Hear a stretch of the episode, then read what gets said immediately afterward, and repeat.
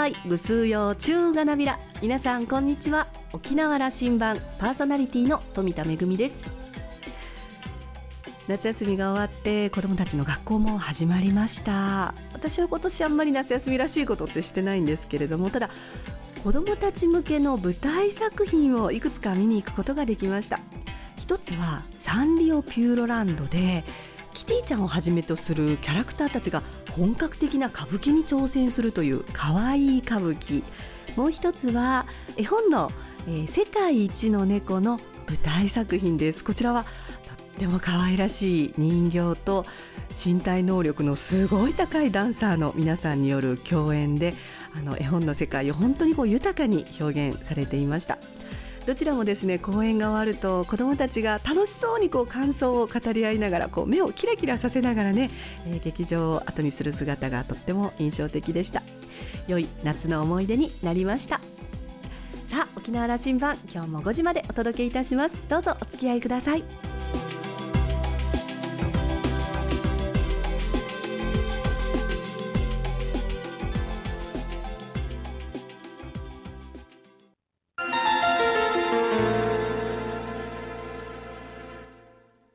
那覇空港の2本の滑走路が一望できるレキオスラウンジ。今週は明王大学教授の宮平茂春さんをお迎えしました。おしゃべりのお相手はラウンジ常連客で沖縄大学地域研究所特別研究員の島田克也さんです。宮平さんは1961年生まれ沖縄市のご出身です。1987年に明治大学大学院で修士号を取得。明王大学の開学時から経済学を担当。ご専門は経済政策で世界経済、日本経済の動向と沖縄経済との関連を診断し、政策提言を行っています。また、新たな沖縄振興基本方針を決める内閣府沖縄振興審議会委員として、重要事項に関する調査審議にも参加。現在は沖縄経済学会の会長も務めています。今回は宮平さんに沖縄経済学会の役割、そしてこれからの沖縄の経済や社会の方向性、可能性を伺いました。それではどうぞ。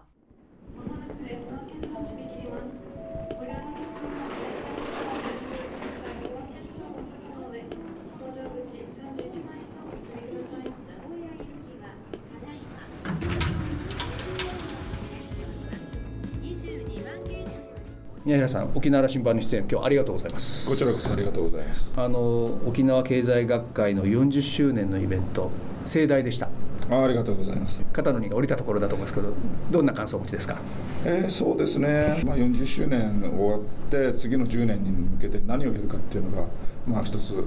ッションが残ったのかなと思いますね沖縄経済学会ですけどね。そうですそうです。40年の歴史、はいはい、ちょっとこれあの県民向けに解説をしてこんな存在なんだというはいあの我々の先輩たちが沖縄経済を発展させるためにはやはり広く知見を集めなきゃいけないだろうということで、まあ、沖縄に存在する大学の先生方を集めてさまざまな沖縄の問題特に経済の問題ですね、えそれを政策に落とし込んでいって経済を良くしていこうということが始まりなんですね。で、え、そういった目的なんですけれども、まあ、沖縄でですね日本経済政策学会っていうのが開始されることになって、まあ、それの受け入れ皿っていうのが最初は受け入れ始まりですけども、まあ、目的はそういうふうに沖縄の経済を良くしていこうと。あの発足が40年前だというと、はい、まあ、復帰から10年10年約10年経ってですね、はい。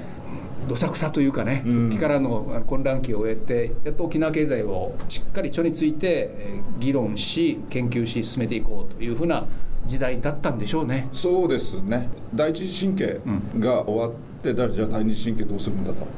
でその間、まあ、円高ドル安にはなってくるしあとはですね、えー、変動相場制に変わっていくし、まあ、高度経済成長なんかも収束して日本経済も、まあ、要するに左前になってくるわけですよね、第一次石油ショック第二次石油ショックを受けて、はい、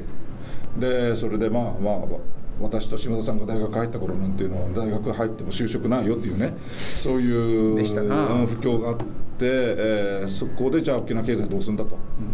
外部の変化のね影響を受けて。でそこで次の、まあ、第二次神経ということを考えた先生たちがいらっしゃったわけですね。その復帰を境にした沖縄振興計画、うん。はい、それをこう研究しあるいは研究者の立場から補完するというようなことの役割が沖縄経済学会にはあった。その通りということなんですね。はいいや大物先生方の後を受けて宮平さん何代目？私でですね過去にやってるでリリーフでやってるのでねかれこれ15代目ぐらいなんですね。そのプレッシャーたるや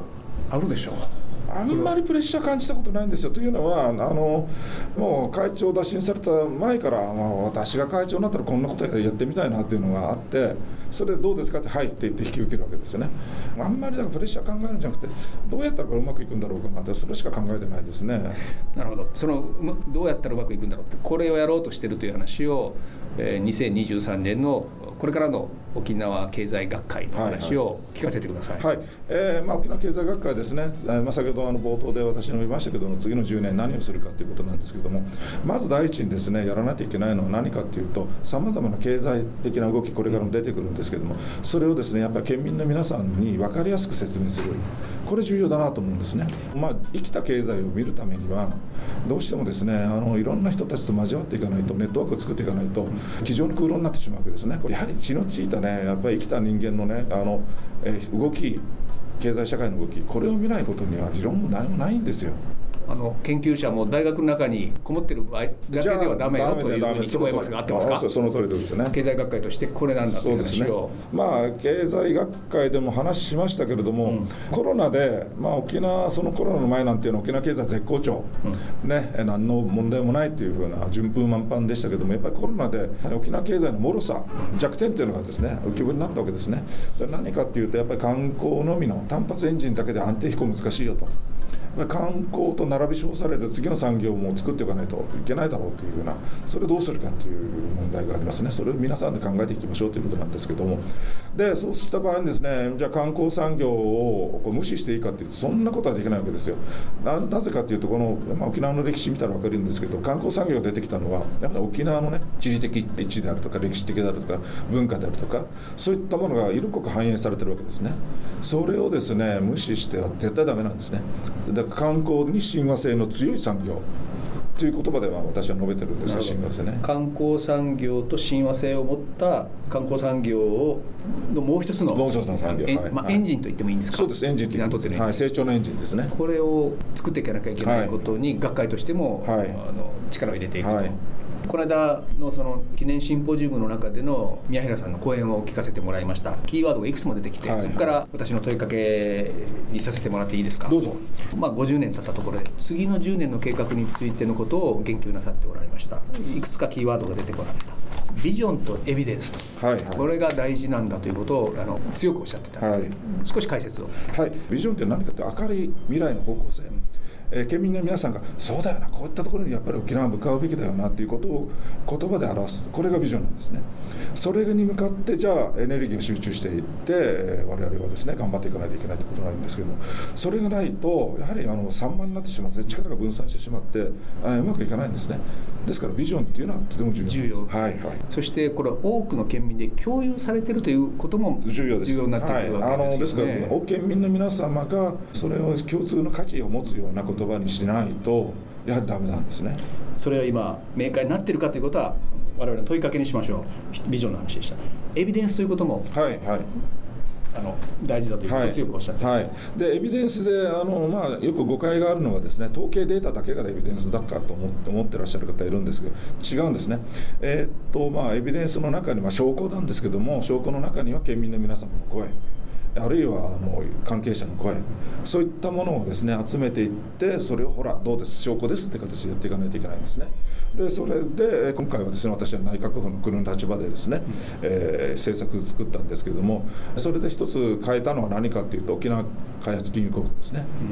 これはあの法律で、まあ、政策投資銀行の方に吸収されるということになったんですね。確か復帰50年の日にこれでもう役割は終わるというふうに国も考えていたと。そうなんですそうなんです。でわざわざもう法律まで作ったんですよ、まずあの衆議院参議院ね通してね。ところがこのコロナ禍で、えー、いろんな聴取を聞くともうこれは残すべきだと。これがあったおかげで沖縄のね中小あるいはさまざまな業界がですね生き残ってきたと。ということで残してくれと存続してくれということでですね広くね、えー、出たんですねデータがね。そうするとまああの、まあ、要するに、えー、一つの声だと、まあ、力は小さいんですけども。パブリックな声公共の公の声になってしまうとやはりこれはですね変えざるを得ないわけですね。そこで、えー、存続が決まったんですよ。これなんかっていうのはあまり語られてませんけれどもあの非常に重要なことなんですね。きちっと声を上げていくことが大事なんだ。それはエビデンスに基づいた声を上げていくということが大事なんだそうです。ですから数字だけじゃなくて声ですね。そしてそれをですね集めて、えー、こういうことなんですよと、えー、広くねそういうふうに集められてます。ですからそれは変えないといけないんじゃないですか。というところに持っていくっていうのが重要なんですね。ね包摂社会と、はいはい、いうこともキーワードだし、はい、沖縄が向かうのはそこそれを大事にしていこうよということです、はい。はい、これ解説ください、はい、包摂社会っていうのはこれ SDGs の中にも入っているんですけども誰も取り残さないという言葉なんですね。誰も取り残さないっていう時にですね強調されるのが貧困対策なんですねまあ、これも重要なんですけれどももう一つ私が注目したのは何かというと非常に才能ある豊かな人たちですねこの人たちもやっぱり取り残しちゃいけないんじゃないかと。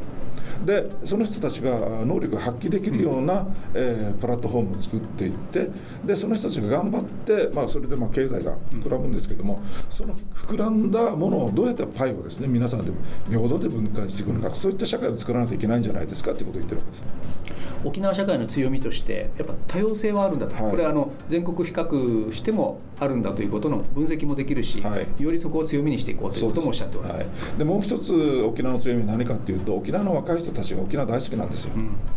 これはね、まああのまあ、ゼミでなんかでもね教えてると、えーまあ、県外のゼミ生なんかはね戻るのって言ったら戻らないって言うんだよね、うん、そうすると沖縄出身の学生がえっとみんなね引いちゃうわけどうしてって言ったら、まあ、地元に帰るの嫌だそんな社会が発展すると思うってことなんですよね。もうダメなんですよ。であのこれも21世紀ビジョンであのインタビュー調査やったんですけどもこれもエビデンスなんですけどね、うん、え沖縄に進出してきた IT 企業の皆さんになぜ進出してきたんですかと聞いたら、うん、それはね沖縄の若者が沖縄大好きだからと、うん、で要するにあのいろんな教育投資とかあるいはその新人教育をやるんだけども他の県だとすぐ出て出ちゃうってわですね。だからお金が無駄になるんだけど投資効果がね薄いんだけど沖縄の人はね沖縄大好きだから残残るからとてもいいんだって言うんだよね。それは沖縄の強みなんですね。強いな強いな強いじゃあその経済的な競争力のプラスにも働く力としてあるわけです、ね、そうですそうですそうです。もともと培ってきた沖縄社会が、はい、社会が。そしてもう一つ重要なポイントは何かっていうと先ほどまあ観光との親和性ということで言いましたけれども、まあ、沖縄はそういうふうな意味ではあの資源とかねそういったものはですね、えー、乏しいんだけれども幸いね IT データねこれは軽いから別にあちこち移動できるんですよ。ここで確保して持っていけばそれだけでお金入ってくるわけですよね。時間の壁も取っ払えるし国境の壁もないし全世界でできるわけなんですよね。それをできないかなということですね。もう一つこれはもうビジョン沖縄社会をどうしていくかということだ。テーマに近い話だと思うんですけどしなやかな中間層をきちっと醸成していく社会が沖縄が今求められている、取り組むべきことなんだということを宮平先生はおっしゃってる、はいはい、それお話しください、あのこれ何かっていうとそのヒントは僕あの江戸時代の日本の歴史を勉強してたらねあの百姓という人たちがいるんだけど、あの百姓っていう人たちはあの、まあ、時代劇ではね搾取される側とかなんとかって違うんですよね。彼らっていうのは納税ししかもその自分たちでね品種改良し農業書を読んでねこんなもんじゃないかあんなもんじゃないかって一生懸命やってるわけですよこういった人たちがいることがやはりしなやかな中間層じゃないかと。それも分厚くね。分厚く分厚く。薄っぺらじゃなくてね、じゃあそのためにだからじゃあ学会としてどうするかというと、まあ、先ほども話しましたけども沖縄のね、えー、置かれてる状況データとかその辺とかなんかをこうやってじゃあ次こうなるんじゃないですかってみんなで話し合っていってですねじゃあ私はこうしようと私はこういうこういうしようそういった人ねあのイニシアチブを取ってですね、えー、動ける人たち、うん、そういった人たちが作るべきじゃないかなと思うんですね。あのしなやかな中間層というワードはこれまあ沖縄の社会がどうあるべきかというところのキーワードとしてすごく大事にしていいなと私も共感していて、まあ、日本社会がこの20年ぐらいでその分がすごく細っちゃったわけでしょ、うん、はいはい。おっしゃる通りで。例えばね、えー、ジョブエンゲージメントっていう、まあ、要するに、えー、仕事にですね誇りを持って熱く語って価値出すかっていうふうなことがあるんですけどもアメリカ大体まあ20%ぐらいかな。インドが一番高かったら 40%50% あるんですけど。日本5%ですよ。5%。これでねじゃああの新しい価値付加価値を出せとかね新しいアイデアを出せて無理なんですよ。バブル経済崩壊以降ですね。何を真っ先にやったかっていうと社内教育っていうのを削っていったんですよ日本社会はね、そしてまあ会社のその人々のね構成であるとかえまあ、会社で働く仕組みであるとかあるいは生き生き働く仕組みであるとかそういったことをどんどん削っていって単なる道具にしてしまったんですね。そのしなやかな中間層日本社会がだんだんそこのところ細ってしまった、はいはいはい、この、まあ、四半世紀の経緯を受けて、はい沖縄独自でやれることがあると思ってるんですけど、はいはい、どんな処方箋があります？えまずですね、沖縄の人たちっていうのは何かというと仕事ばかりじゃなくて他のいろんなもの持ってますよ、地域の活動であるとかね。それを生かすべきだと思うんですよね。で、えー、まあ、ようやくねあの大企業なんかの皆さんは、えー、副業を認めれてるというふうなことを言ってるんですけど何言っても沖縄の人たちってもうすでに副業を持ってるぜと公務員終わってきたらみんな農業、ね、そう農業やったりとかね。あるいは、えー、古典の先生やったりとかね。いろいろやってるわけですよ。エーサーやったりとか地域の活動とかね。これ副業なんですよ。でそれを、まあ、また企業に持ってきてあの価値を生み出していく。そういった仕組みができれば気づいてないだけの話ですよ。あの沖縄の人たちがね、えー、で副業をやることによって地域の問題点であるとかあるいは地域の抱えてる良さとかその辺とかですね企業に持っていけばそれだけで価値が生まれて持ってくるんですよね。その通りだ。それは限られた沖縄の人材の、うん、まあ活性化再利活用術でもありますな、はい、そうですね。そういうことですね。ですからあの、まあ、もう一つ重要なポイントはやっぱりあの気づくっていうことも重要なポイントになるのかなと思いますね。最後は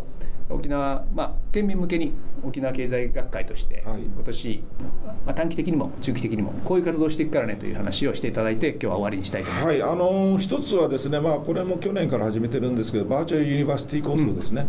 うん、バーチャルで発信してでどこの大学関係なくてですね、まあ、皆さんがですね参加できるような、まあ、講義みたいなものをですね、まあ、島田さんその辺の終わりでしょうからそれをやってみたいなと思うということですね、うん、そこにはですねやはりいろんな人たちが入ってもらってでいろんな多様なですね考え方をですね紹介できるという。沖縄の経済を語り合い発信していくと。経済ばっかりじゃなくて、いろんなこと、社会社会でもいいんですよ。そういったことをあの発信していきたいなと思ってますね。あともう一つは肌と気づいたんですけれどもあの沖縄経済学会の理事女性一人だけなんですよね。本当にじゃあそれでな未来語れるのって言ったらね語れないと思いますね。やはり増やしていかないといけないですね。いや論文の中でも多様性に富んだ社会を構築しなきゃいけないと言ってるからこれは学会から始めないといけないそうなんだよその通り、うん、何言ってんの学会見てみなよって言われてね。あじゃあどうなってんの？多様性になってんのって言われてすいませんと言わざるを得ないわけですよねそういった意味ではやっぱり増やさないといけないなと思います、あの私もじゃあ幹事として微力ながらご一緒しますんで、えー、期待してます。沖縄の発展のためにもう一働きしましょう。これからの沖縄経済学会の活動に期待したいと思います。今日はありがとうございました、はい、よろしく。あどうもねありがとうございました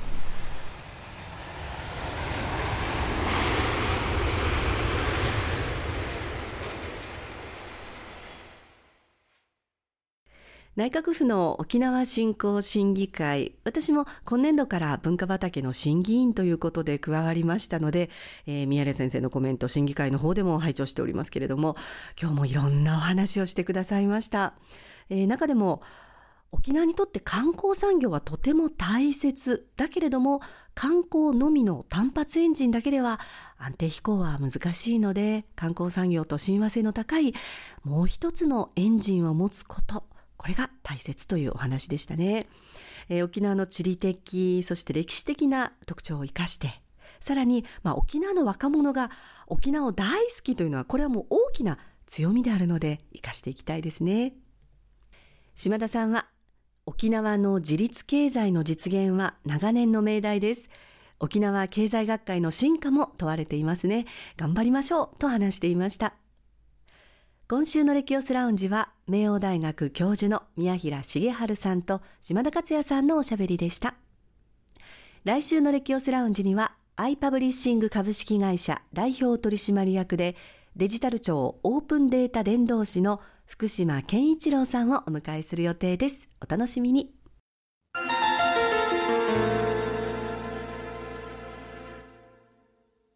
めぐみのあしゃぎだよりのコーナーです。今日は舞台公演のご案内です。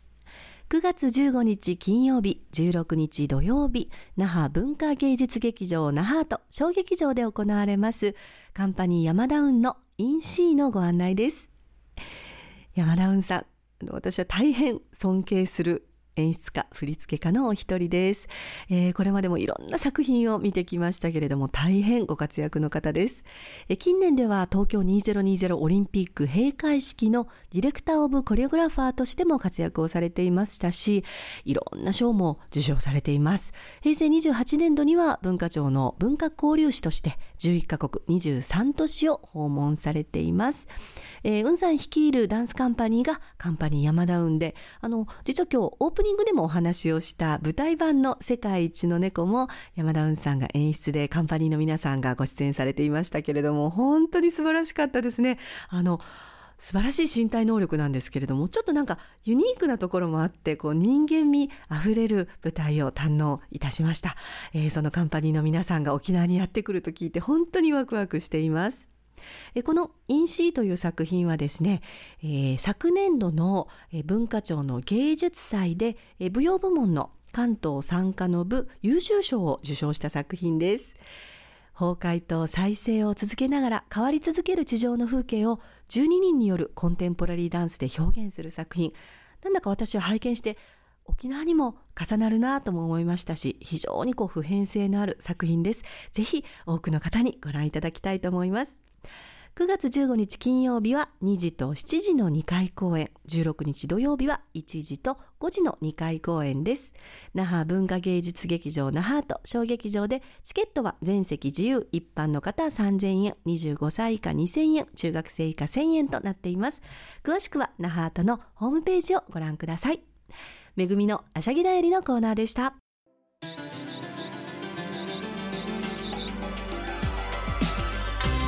沖縄羅針盤の過去の放送音源はポッドキャストでも配信中です。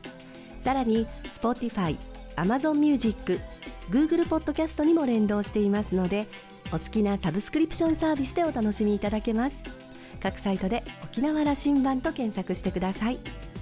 沖縄羅針盤。今週も最後までお付き合いいただきまして一平二平レービル。そろそろお別れのお時間です。パーソナリティは富田恵でした。それではまた来週。